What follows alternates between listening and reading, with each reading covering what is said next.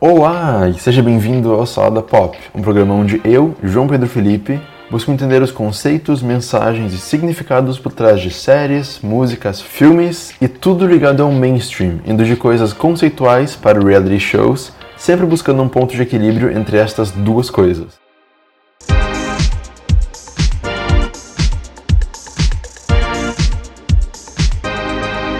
Hoje a gente vai falar sobre séries no ambiente de trabalho, seja aquele sci-fi pesado tipo Star Trek, seja aquela série com publicitários. E para falar sobre isso, eu tô trazendo o Felipe, que é um grande amigo meu. A gente pode começar falando então de Corporate, que a gente tava conversando agora antes de gravar. Uhum. Que Corporate é uma série do Comedy Central que é sobre meio de trabalho uma mais vida corporativa. Vida corporativa, é, exatamente. Assim. É tipo aquele negócio que tu vai subindo a escada corporativa, aí tu uhum. chega lá no topo. E é isso, é aquela vida de escritório, tu não sai do lugar nunca, fica lá preso sempre. E Corporate mostra tudo de um jeito tão dark, que como meio tu pesado. falou, tu nem chega a rir, uhum. né? É muito impactante aquilo lá. Uhum.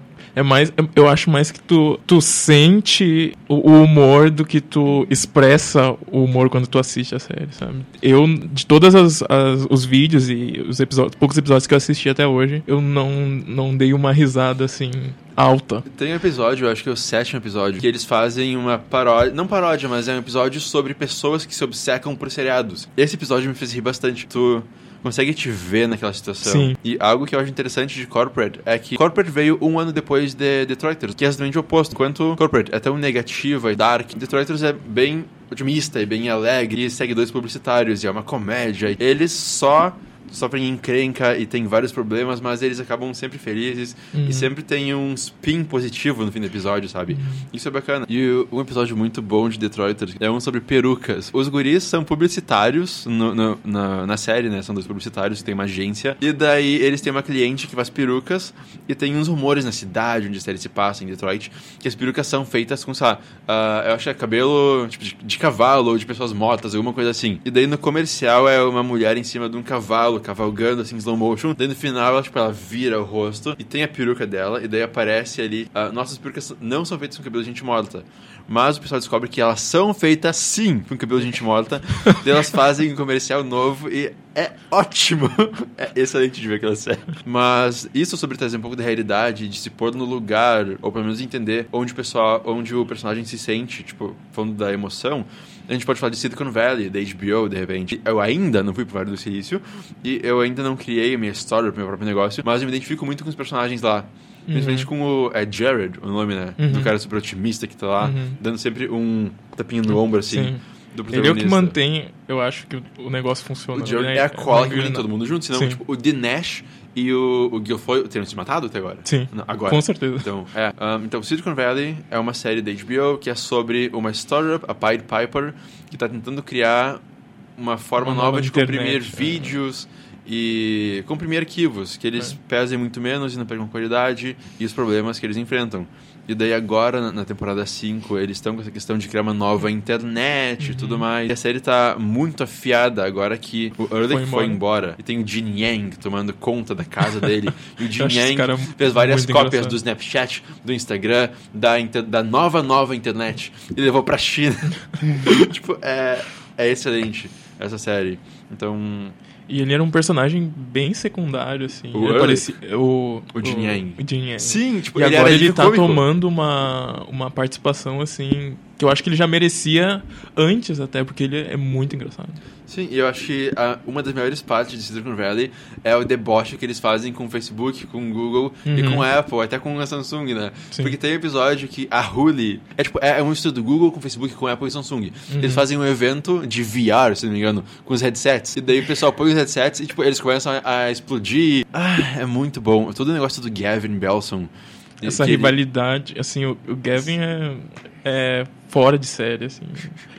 Então, eu nunca conheci uma pessoa tão egocêntrica como esse personagem. Assim, ele se acha um gênio. E, isso que eu, e, e, assim, ele, se, ele sempre. Uh, ele mesmo constrói as, as armadilhas para ele mesmo, assim. Sim, ele tipo, se dá mal pelas coisas que ele mesmo faz. Ele cria uma coisa pra, sei lá, pra, pra ferir o Richard, alguma coisa uhum. assim, e ele vai lá e ele cai no negócio. Uhum. Tipo, tanto que ele tinha a patente pra nova internet, alguma coisa assim, uhum. e ele e deu pro, pro Richard. Richard, e depois ele... Ah, é, eu fiz isso. Tipo, que?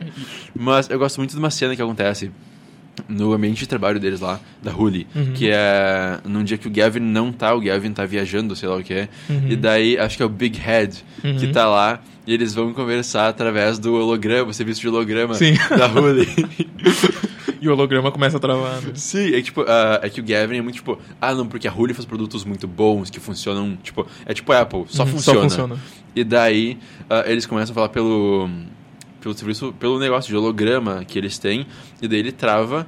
Daí o Gavin, ah, beleza, vou te chamar pelo nosso Skype, alguma coisa assim, Uhum. que é chamada de vídeo, e trava.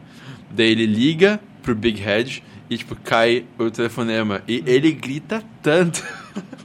Mas outra série muito bacana também sobre ambiente de trabalho e algo que me inspira bastante é Parks and Recreation, que tem a Leslie Knope, que a Leslie Uhum. Knope é uma, ela trabalha pro governo, né? Ela tra- trabalha pro governo e é incrível porque ela nunca desiste. Tipo a Leslie é uma pessoa, é uma personagem que me inspira muito no dia a dia, sabe? Eu tenho várias Uhum. citações dela. Basicamente, o moral de Parks é que ela trabalha pro setor de parques e recreações do governo da cidade dela, que é Pawnee, Pawnee. na Indiana. E o pessoal, tanto do governo quanto da cidade, só reclama dela, só cai em cima dela. Ela só tá tentando ajudar e o pessoal só reclama, só desmotiva ela, mas ela segue firme e forte e vai pra frente. E mesmo quando as coisas não dão certo, ela não desiste. E mesmo quando tá tudo explodindo assim, ela fica bem calma. Algo que eu extraí muito da série é que mesmo quando as coisas parecem não estar funcionando, elas podem estar funcionando e tu só não tá vendo. Essa positividade que ela tem, às vezes, às vezes não sempre me impressiona. Eu não, eu ainda tô por conhecer uma pessoa que seja tão positiva assim que nem ela. Talvez tu chegue perto. Mas ela assim é, é fora desse desse planeta. Tem um episódio em que ela tá fazendo aquela campanha pra ela ser a Tipo vereadora. Isso, pra pra, ser, é, pra, ser, vereadora. vere- pra ser vereadora. E daí ela vai lá numa pista de basquete. Uhum. E daí ela pega o lugar sem saber que atualmente é uma pista de gelo. Uhum. Daí ela descobre, tipo, de última hora e manda fazerem um tapete vermelho, né? O Tom fica de fazer um tapete vermelho pra ela passar e não deslizar. Daí ele consegue, tipo, um quadrado pequeno vermelho, bem pequenininho. Que isso dá pra ela, tipo, ela dar um passo e daí acaba. E aí, E daí o, o Ron, que faz parte da equipe dela, ficou de fazer um palco pra ela, tipo, um palco gigante pra ela subir e falar com escada. Só que ele só faz, tipo, uma Um- mesa. um quadradinho. É, um quadradinho. Tipo, isso aqui, bem pequenininho, uma mesinha pequena, pra ela subir porque não, não deu tempo. Porque tipo, o Ron, ele leva, sei lá, um ano pra fazer uma mesa pra fazer muito bem. E a Uhum. Leslie não tem um ano pra esperar. Então, é ela caminhando com um sapato de salto alto no gelo. E a musiquinha tocando no E a fundo. música tocando no fundo, e a música, tipo, é Get on your feet. É, tipo, levanta. e daí ela caminhando no caindo. gelo, com toda a equipe, com, tipo, a, a April e o Andy da equipe dela. Tem um cachorro no colo. Uhum. Que falta uma pata pro. Por... Sim. E, pô, ah, essa série é muito boa. Então, eu gostaria de falar de Teddy Rock, que é uma série não tão popular com, quanto eu gostaria que fosse, mas enfim, no Brasil a série passou com o título de. Não é brincadeira. Um maluco na TV. Sério? É. Tina Fey choraria se soubesse. Teddy Rock é uma série sobre uma série. A Tina Fey, que é a criadora da série, criou Teddy Rock baseado na experiência dela com Saturday Night Live, que ela trabalhava lá. A Teddy Rock acompanha a produção de um programa que é o The Girly Show e as mudanças que rolam no programa. E eu maratonei as sete temporadas, tipo, acho que num mês, alguma coisa assim. Eu amei tanto a série que eu mudei meu curso de- de publicidade e propaganda pra produção em mídia visual. Mas eu percebi que eu gostava do ramo através dessa série, então foi muito bacana. E Teddy Rock é tão afiada na comédia. Tem Jenna Maroney, que é a protagonista do programa dentro do programa. E, tipo, ela é tipo o Gavin Belson de Silicon Valley. Tudo gira em torno dela, sabe? Uhum. Tanto que tem, tipo, ela é loira. Daí tem um episódio, tem um momento em que dizem pra ela: Ah, tem uma guria nova na, no, na produção. E ela. Se for uma mulher loira, eu juro que eu vou me matar. tipo, é, é excelente só pela Diana, sabe? É muito bom. E a atriz que faz a Diana é, é a Jane Krakowski. Ela tá em Unbreakable Kimmy Schmidt. Agora, ela, é, a Ja- ela é a Jacqueline, a Jacqueline. E eu espero que ela sempre tenha alguma coisa pra fazer, porque ela, tipo, a- o delivery dela pra, da- das falas sempre é Uhum. on point, sempre é muito bom. Ahn, nessas férias eu maratonei The Office, que eu sei que é uma área em que o Felipe é expert e gosta bastante. Coisa que eu assisto todo dia, né? Então, No café, no, café. almoço, no- na hora de dormir. essa é no a banheiro. série que eu tenho que assistir enquanto eu tô cozinhando.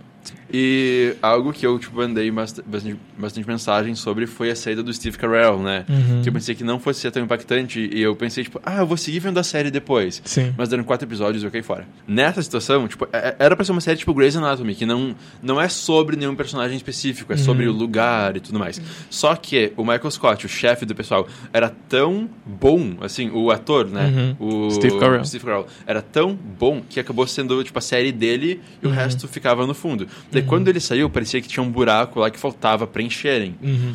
Nessa resto, parte de substituir, caiu. assim, é. de criar uma substituição, eu acho que eles não nem, nem sequer tentaram, assim, não passou pela, pela mente deles, porque eles sabiam que o Steve Carell ali não realmente é, não é tinha. inigualável, né? Não tem outro cara não tão bom quanto ele, acho que, para esse trabalho. Passaram outros chefes, assim, com mentalidades totalmente diferentes e ninguém se, se adaptou ao, à posição que ele tinha, sabe? Uhum. Ele não, não tinha como, ele era único mesmo, assim. Eu demorei um tempo para assistir a, a oitava e a nona porque era muito. Eu, eu tava com receio de assistir e não gostar e estragar o que eu já tinha assistido antes. Então eu demorei um, certo tempo para assistir e assisti uma vez só. Não sei se isso já quer dizer alguma coisa, mas eu assisti uma vez só e não acho que eu conseguiria assistir de novo, por exemplo. É tão incrível como essas pessoas, como esses roteiristas, conseguem encontrar tanta coisa engraçada uhum. num ambiente de trabalho. Uma coisa banal, assim, às vezes são é. coisas banais, assim, que, que no dia a dia de quem trabalha em um escritório passa despercebido, assim, e eles conseguem dar tanta, tanto significado, às vezes, para as coisas. Que, que, realmente me impressiona, assim. Exatamente, né? tipo, todos os laços que eles fazem, até porque em Sim. partes a April e o Andy casam também, Sim. né? Agora eu tava me lembrando que no final do ano passado, 2017, surgiram rumores de que a, a produção da, da NBC estava pensando em fazer um. reviver The Office nesse ano. E aí tem muita gente do, do cast que quer participar. Por exemplo, John Krasinski, ele, o Jim. Esse aí, toda vez que ele tem a oportunidade de falar em uma entrevista, ele diz que quando convidarem ele, ele vai topar na hora. Só que uma coisa que já é certa é que o Steve Carell não volta de jeito nenhum. Ele já disse que pode, que não, não volta mesmo. Que quando ele saiu, saiu mesmo. Sabe o que seria bom? Se existisse aquele dispositivo que eles usam em, em Man in Black, acho que é uhum. Homem de Preto, né? Uhum. Que apagasse as temporadas 8 e 9 de The Office da existência uhum. e eles fizessem temporadas novas, tipo 8 e 9, Bem com pensado. o Jim como uhum. chefe, uhum. não com o, o Andy, Ai, sabe? Foi... Seria uhum. muito. Ah, tipo, eu tô falando. Eu, eu tô tendo vontade de ter isso agora. de tão bom que parece daquela época de ouro da NBC, sabe? Hum. Tipo, Friends recém tinha acabado, tinha The Office, tinha Parks and Creation, tinha Community, hum. tinha The Rock. Community durou pouco, mas foi muito conturbado. A primeira temporada é bem divertida, as duas primeiras são bem legais.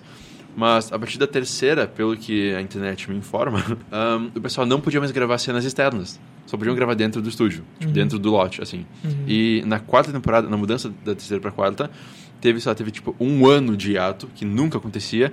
Por quê? Porque o showrunner, o cara que comanda a série, o Dan Harmon, foi chutado para fora da produção, uhum. porque ele tinha brigas com o elenco. Uhum. Porque assim, tipo, o elenco era, lá, são umas seis, sete pessoas, uhum. e tinha o Chevy Chase. E o Chevy Chase é um cara que, pelo que todo mundo fala, todo mundo que já trabalhou com ele fala, é muito problemático. Uhum. Daí parece que ele e o Dan brigavam muito, daí a produção chutou o Dan pra fora e fizeram a quarta temporada sem ele. Daí a quarta acabou ficando com metade dos episódios que era pra ter. Daí na quinta temporada o Dan voltou. E na quinta temporada o personagem que o Donald Glover fazia, o Troy, uhum. acabou saindo da série pra, ele focar na vida, na carreira musical dele, né? O uhum. Childish Gambino. E daí na sexta temporada a série foi pro Yahoo, porque foi cancelada pela NBC.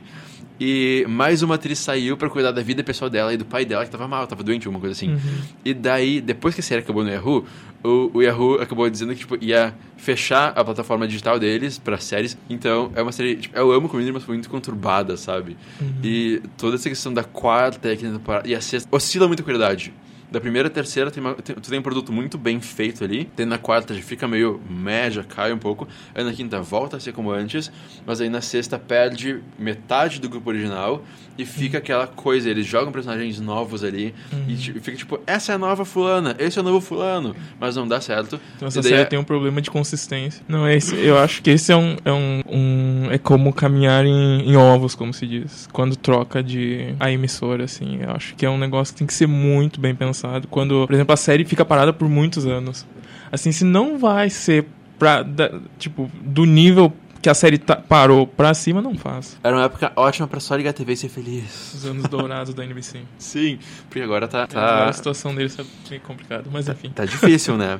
Eu sei que o Felipe assistiu uma série meio flopada da NBC que é Trial and Error. Mas eu não, eu não sei bem te dizer o que que não, não, não funcionou nessa série, porque a série tem uh, personagens interessantes, assim. Tipo, eles têm tudo pra dar certo, mas Tinha- não é, dá. Mas não dá, não funcionou. Não funcionou. Uma das personagens que eu mais acho engraçado é a, a promotora. Aquela tem um destaque bem, bem forte, assim. Aquela mulher, eu acho que até podia ter um, um, um destaque maior pra ela. Eu acho que ela até podia, sei lá, a série podia ser mais sobre ela. Porque, assim, eu acho que ela é um grande ponto alto ali. E eu acho que talvez isso de não ter, se, ter dado tanto destaque pra ela tenha deixado a série meio fraca. E eu acho que essa foi uma das tentativas que eles pensaram, ah, vamos.